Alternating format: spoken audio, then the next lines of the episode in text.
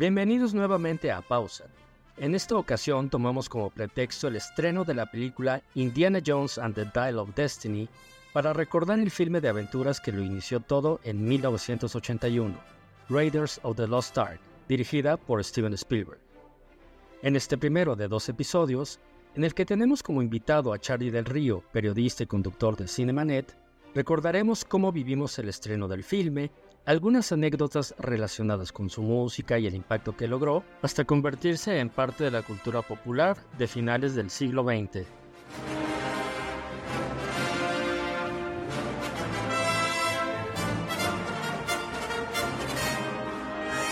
Pues nuevamente le doy la bienvenida a mi querido Charlie del Río, que en el último programa nos quedamos picados después de platicar sobre el 30 aniversario de Jurassic Park, pero tenemos pendiente una plática bien interesante porque además eh, hace unos días, el 12 de junio, si no mal recuerdo, se cumplieron 42 años, no es una fecha cerrada, pero fueron 42 años del estreno de Cazadores del Arca Perdida, como se conoció aquí en México originalmente, eh, Raiders of the Lost Ark, sin el Indiana Jones, porque fíjate que curiosamente en Internet Movie Database aparece como Indiana Jones and the Raiders of the Lost Ark. Ya la renombraron.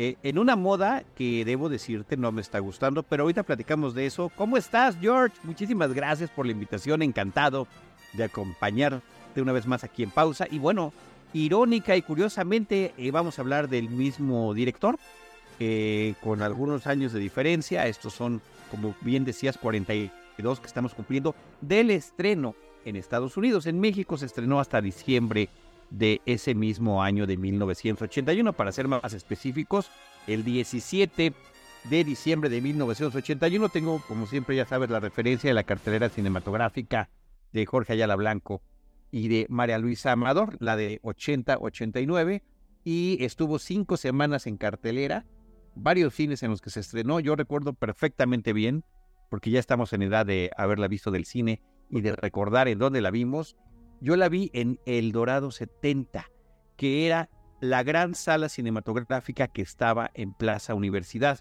Plaza Universidad, que es una, un centro comercial que ya supera pues los 50 años, debe tener casi 55 años de edad, si no es que ya los cumplió. Tenía dos, eh, dos, dos formas de ver cine, los de Organización Ramírez, que era el Multicinemas Universidad, eran cinco salas, si no me equivoco, eh, cines chiquitos, alargaditos. Recordemos que ese formato parecía que te metías a ver una película o un avión donde el piso estaba pegajoso por el refresco. Y tenía una gran sala que era el Dorado 70, que es donde yo vi eh, Los Cazadores del Arca Perdida. George, recuerdo hasta en dónde estaba yo sentado. Fue para mí una em, experiencia sin igual, de esas que terminan de forjar la cinefilia que pues, por tantos años he tratado de conservar. Lo sé, y, justo por eso era por lo que quería que tuviéramos este programa especial, ¿no? La idea original, si recuerdas, era hablar de, los 30 de Jurassic y de los 42 de Raiders, pero creo que merece un programa aparte y esa es la idea de estar hoy otra vez reunidos, ¿no? Y muchas gracias por, pues, por aceptar otra vez la invitación para estar aquí en pausa. Gracias a ti y no lo merece, lo super merece la ocasión y la película sobre todo. La película primero formó parte de la muestra 14, decimocuarta muestra internacional de cine. Y esa se exhibió en el cine internacional, que también era una sala sensacional. Yo ahí vi la película de E.T., que también estuvo, también fue parte, también de Steven Spielberg y también parte de una muestra internacional de cine. Eso fue el 11 de diciembre en una función especial y posteriormente estuvo en el Insurgente 70, Ciudadela, México, Futurama, Florida, Acuario, Jalisco, Plaza Satélite, Diana, Imperial 70, Paseo, Cosmos, Cuitláhuac, Azcapotzalco 2, Pedregal 70, El Dorado 70, Brasil y Venustiano Carranza. Esas son esos son los cines. No sé si te suene alguno de los otros. Sí, sí, probablemente, como te decía, no, es un recuerdo que tengo tan claro como el de Star Wars, ¿no? Pero seguramente fue o en el Diana o en el Cosmos, porque quedaba más, mucho más cerca de donde vivía yo en ese entonces. Pero ¿qué pasa con, con Indiana Jones? O sea, porque ubiquémonos un poco, ¿no? Estamos en 1981, era un mundo bien diferente al que, en el que vivimos ahorita. La experiencia de ir al cine era diferente, ¿no? Como ya platicamos un poco en, nuestro podcast anterior. Pero ¿qué pasa? Llega uno al cine, está dirigida por Steven Spielberg. Steven Spielberg ya había hecho eh, Tiburón, eh, Encuentros cercanos del tercer tipo, que es una maravilla. Eh, dos años antes tuvo ahí, creo que uno de sus pocos fracasos, que fue en 1941.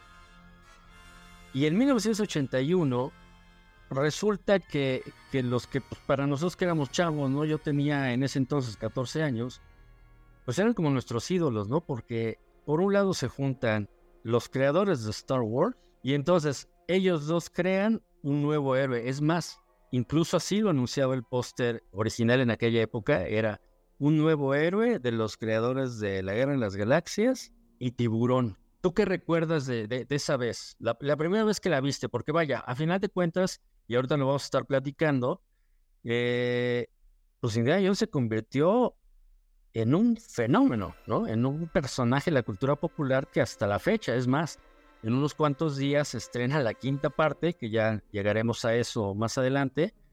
Pero, ¿qué recuerdas tú de esa primera vez?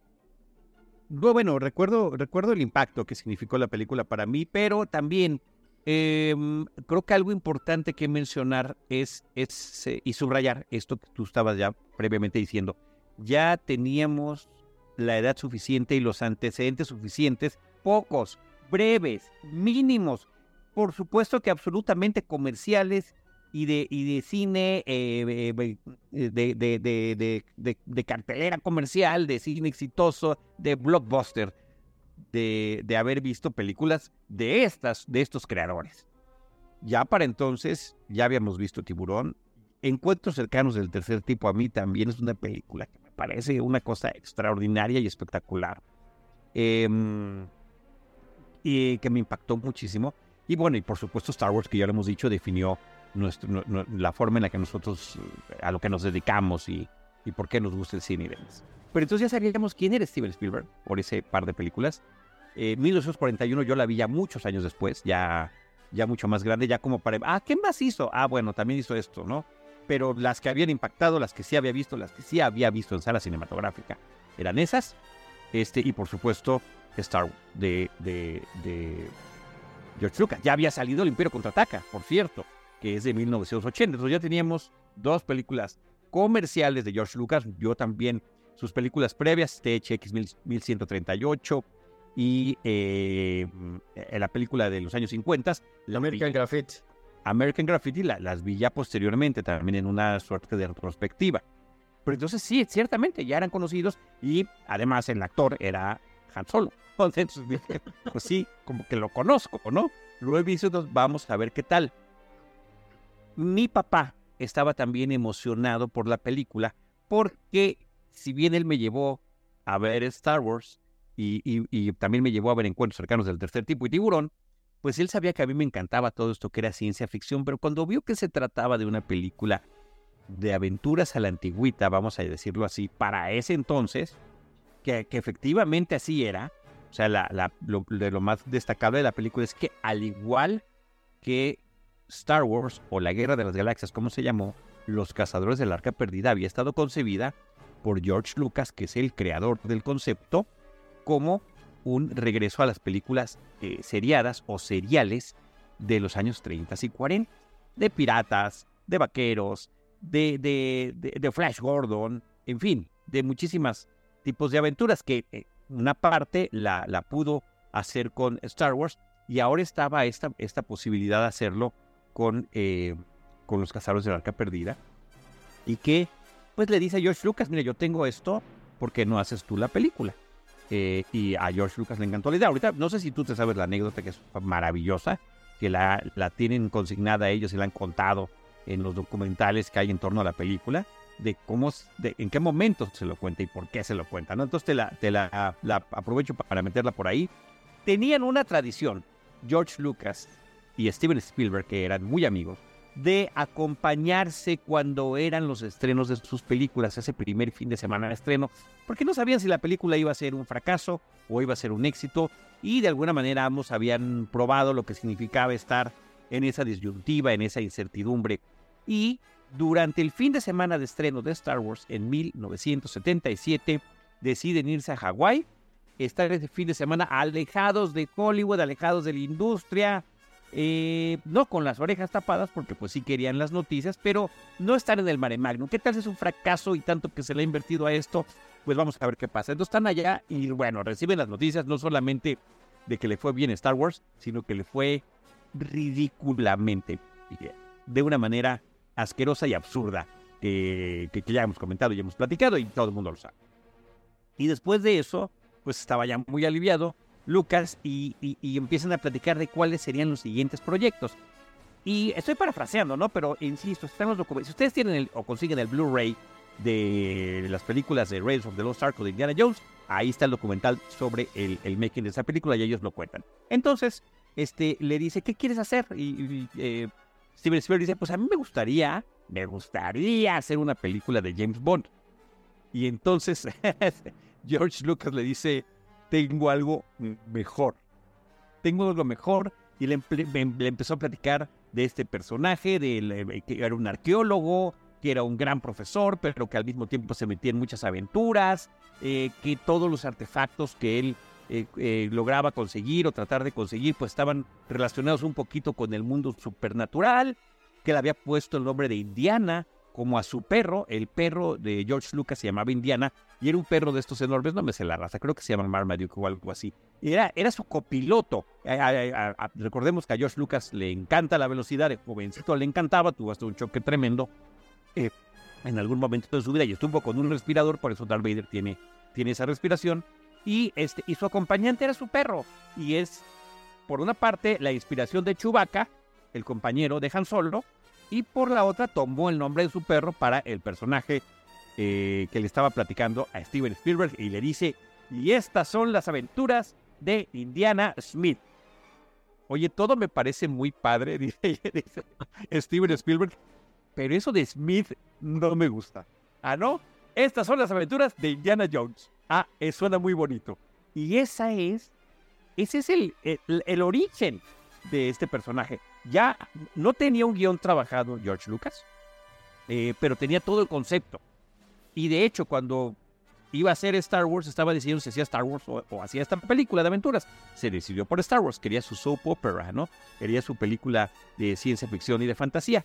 Y eh, ahora era el momento de entrarle a la película de aventuras. Y es así como empieza pues otra gran aventura a partir de ese verano de 1977 en que trabajaría en el guion, con diferentes eh, personas que estuvieron involucradas, como Phil Kaufman, que fue el que aportó una de las ideas maravillosas de la película, que es que se tratara del Arca de la Alianza, The Ark of the Covenant, la que tenía los restos de eh, los diez mandamientos que Dios le había dado a Moisés y que pues se supone que tenía toda esta cuestión eh, religiosa, mágica, fantástica a su alrededor. Pero Philip Kaufman tuvo que irse a trabajar a, a otro proyecto y terminan eh, eh, llamando a, otro guionista que es eh, ni más ni menos que Lawrence Kasdan.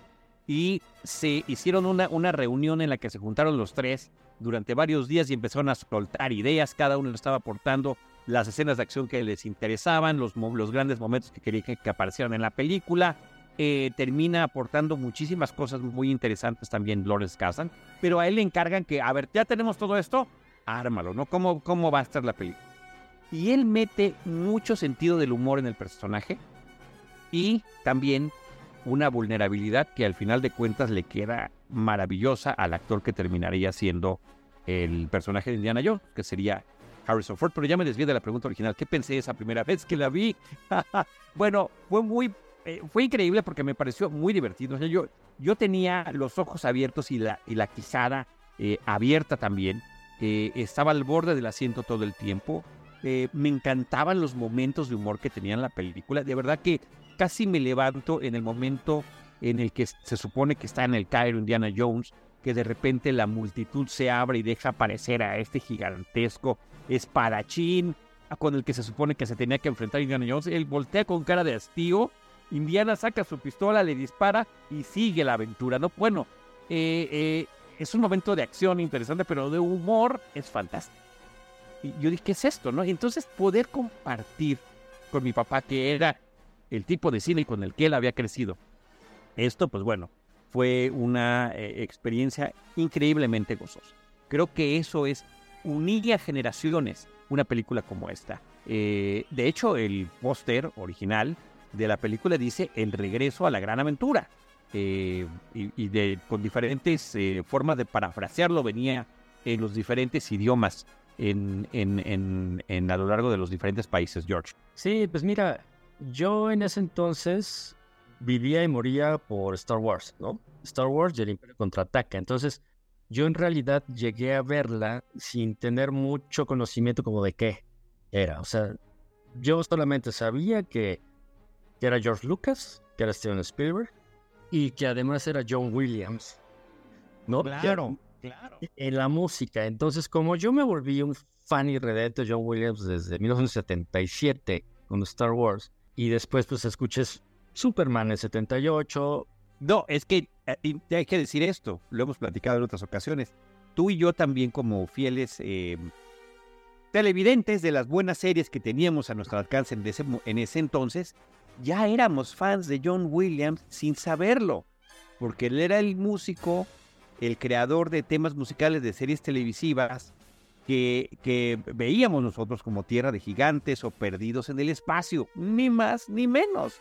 Casi nada. Eh, casi nada. Entonces, bueno, obviamente cuando ya tenemos identificado más con estos otros temas que estás comentando, se consolida.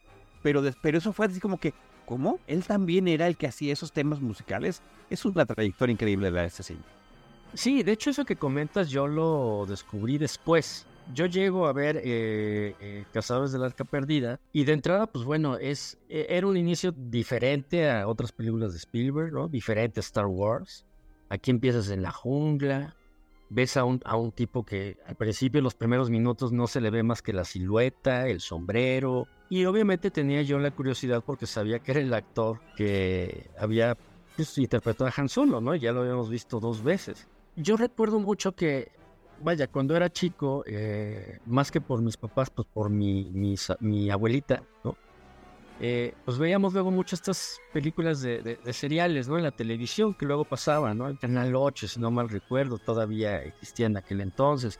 Las películas, ya sabes, de Robert Flynn y de, este tipo de aventuras, ¿no? De, piratas y de, y de, aventureros y etcétera. Y pues me gustaban, pero pues yo como niño, pues, pues ah, está padre, ¿no? Te digo, ya, ya entrando en la adolescencia, con 14 años, yo termino de ver, eh, bueno, empiezo a verla desde la primera secuencia, cuando viene esta bola inmensa, ¿no? Esta roca inmensa, cuando quiere calcular el, peso del, ídolo, eh, y resulta que era una trampa, y poco a poco el, el personaje en sí, más la música de Williams, más el ritmo, obviamente, visual que siempre le pone Spielberg a las cosas, pues te atrapó de inmediato. Y algo que a mí en lo personal me gustó mucho fue el, eh, el misticismo que tiene, ¿no? Y, yo, y, que, y que repetiría pues prácticamente en todas sus películas, ¿no? Las, en todas las secuelas de Indiana Jones, ya llegaremos a ello. Como dices, el, el que haya, eh, el que el objeto que tenían que, que, que encontrar fuera del Arca de la Alianza, ¿no? Este lugar donde donde se guardaron las tablas de los diez mandamientos y que además pues, te dan a entender que tenía un poder especial, ¿no? Sobrenatural. Y claro, tenía que pelearse con el enemigo eh, ¿no? Además, para la, época en la que estaba eh, ubicada, si no me recuerdo por ahí, 1938, 1936. 36 me parece, sí. Sí, que eran los nazis, ¿no? Entonces, cuando acaba la película, mira, en aquel entonces, si lo platicábamos en, el podcast de Jurassic Park, eran experiencias. Entonces, y yo me acuerdo que antes en el cine todavía pasa, pero muchísimo menos. Acaba la película y la gente aplaudiendo, ¿no? Claro. Vitoreando, que eran cosas que, yo ya había vivido y, y, creo que tú igual nos pasó con Star Wars, nos pasó con otras películas, con Superman, etcétera, etcétera pero eran experiencias en las que el público se metía totalmente a la, historia, a la, película, y acababas vitoreando y, y, y, sufrías y gozabas igual que el héroe, ¿no? ¿Quién iba a imaginar, ¿no? Que, que Indiana Jones se iba a convertir en un personaje, pues parte de la cultura ya popular del siglo XX, ¿no? Desde 1981 para acá, y que ya vamos por la quinta película, ¿no? Sí, viene la quinta película, ya veremos qué tal está. Eh, y creo que eh, con todo y la distancia que va separando a cada una de esas eh, películas posteriores, una de ellas precuela, que es justamente la, la, que sigue a esta, la que es protagonizada también por Kate Capshaw, que se convirtió después en la esposa del mismo Steven Spielberg y con quien sigue teniendo una relación de pareja y familiar, pues es, está ubicada previamente, ¿no? Pero sí, yo sí quiero concentrarme en esta porque, aunque ellos, y esto se ve en esos documentales eh, del making original de la película, sí tenían la idea de hacer al menos tres. Dijeron, si esta pega, hacemos tres, ¿no? Inclusive Harrison Ford eh, estaba, dudó un poco, dice, híjole, sí, me comprometo para tres. Bueno, quién sabe qué vaya a pasar, ¿no? no nadie sabía qué iba a pasar. Ahora, otro dato, otro dato curioso es que eh, Harrison Ford no iba a ser eh, Indiana Jones. Eso me parece que también está, es increíble cómo la suerte, el, los momentos de la industria, de la, de la propia creación artística. A Steven Spielberg sí le agradó la idea dice, me gustaría que fuera Harrison. Y, y, George Lucas dijo, ¿sabes qué? Es que ya hizo dos películas conmigo, ya hizo, bueno, tres, ¿no? Ya hizo American Graffiti. Bueno, en ese momento había, claro, eran dos, claro, al momento de la idea. Y ya hizo Star Wars. No quiero que sea mi Robert De Niro, haciendo la referencia a Martin Scorsese, que pues agarraba a Robert De Niro para todo. Y dice, vamos a buscar quién más. Y bueno, hicieron un casting, eh, están, están grabados en video con diferentes actores y actrices de quienes interpretarían a la heroína de la película. Eh, y finalmente se decidieron por Tom Selleck, que eh, pues era el que les daba la apariencia de este hombre rudo, fortachón, de esta gran presencia, pero pues cuando lo quisieron contratar resulta que les, dijeron que no a Tom y a ellos, porque decían, es que él acaba de firmar su contrato para convertirse en protagonista de esta serie que se llama Magnum. Pues Tom Selleck tuvo una carrera exitosísima gracias a, a ese impacto tan poderoso que tuvo la serie de Magnum durante muchos años.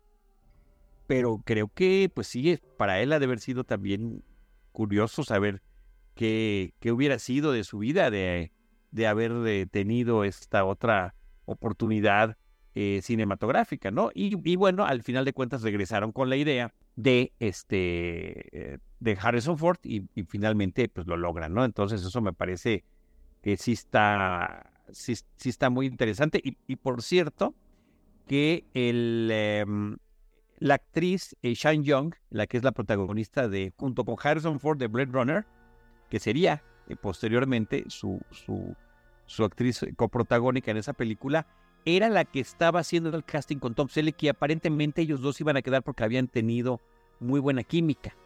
Eh, y bueno, pues finalmente las cosas cambiaron y terminó siendo Karen Allen, ¿no? Ya para emparejarse con el personaje de Harrison Ford. Curioso porque Sean Young, que tuvo esa gran película de, de, de, Blade Runner, que a mí me parece fantástica, y otra con Kevin Costner, eh, que se me escapa su nombre en este momento, muy divertida de con Gene Hackman. Buenísima. Sí, sí, ya sé cuál dices. Ahorita, ahorita, nos, ahorita nos acordamos. Ahorita nos acordamos cuál es.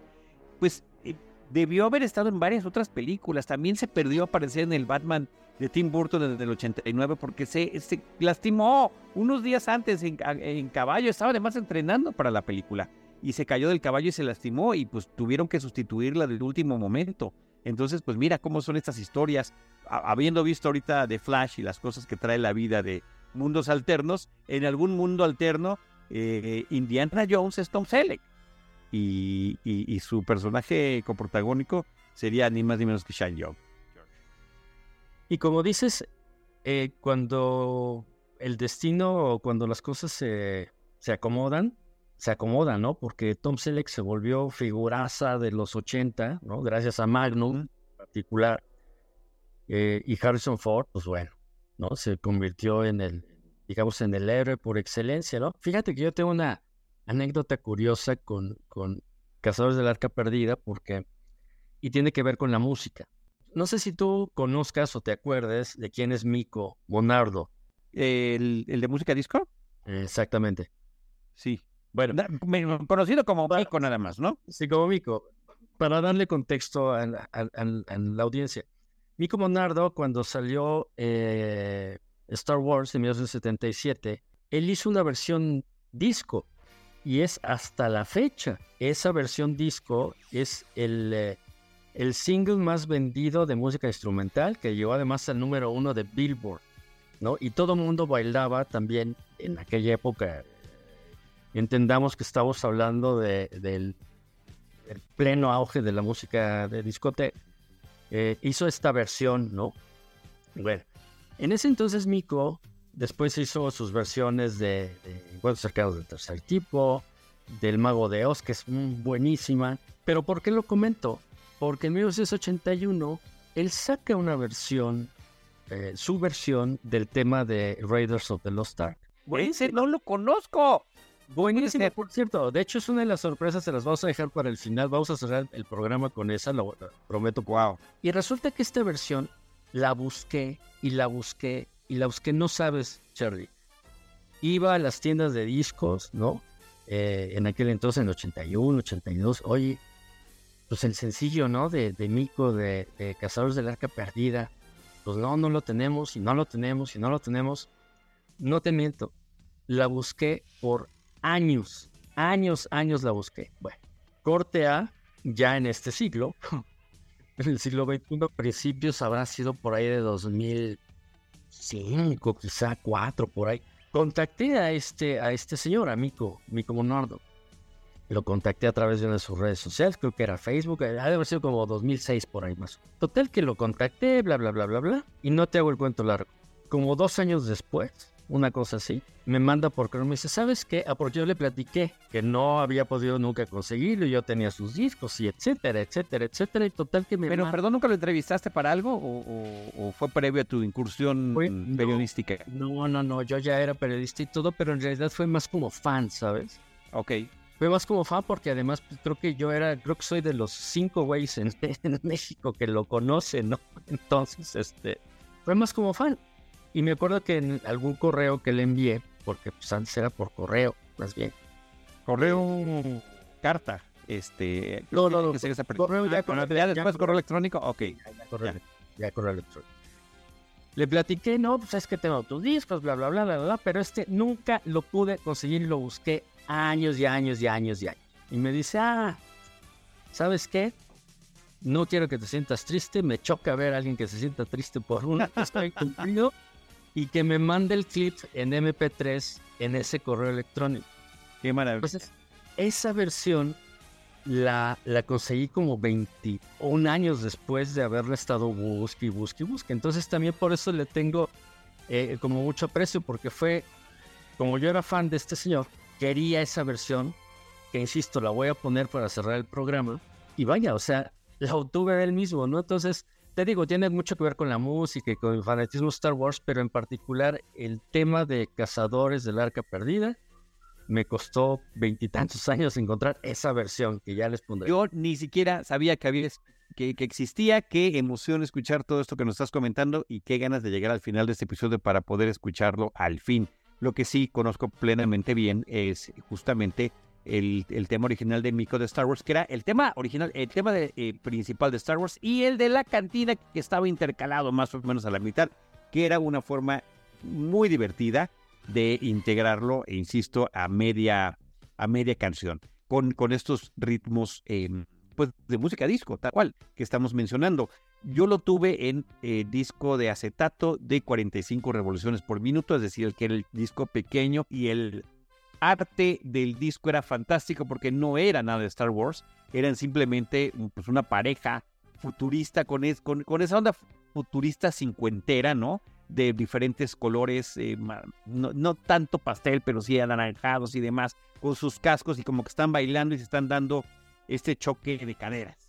Sí, además era la época del funk, ¿no? Entonces, eh, de hecho el disco, el LP, se llama eh, Star Wars Another Galactic Funk.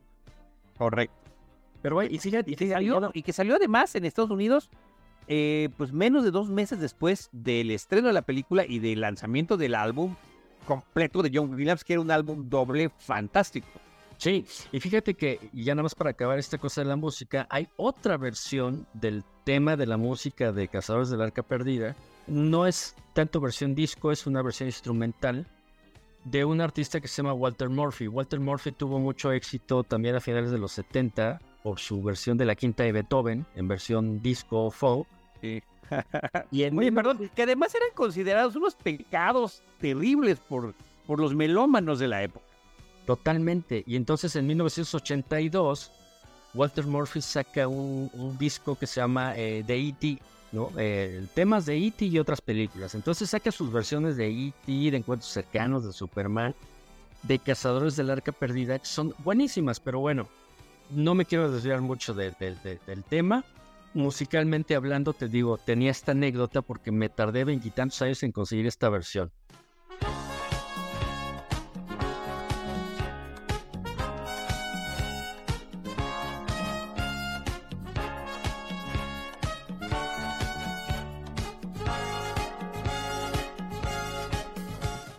Los invitamos a que escuchen el próximo episodio, en el que abordaremos la música compuesta por John Williams, la manufactura del filme, su poderoso personaje femenino y qué es lo que podemos esperar de la quinta y última cinta de la saga, Indiana Jones y el Dial del Destino. Por el momento, hacemos una pausa.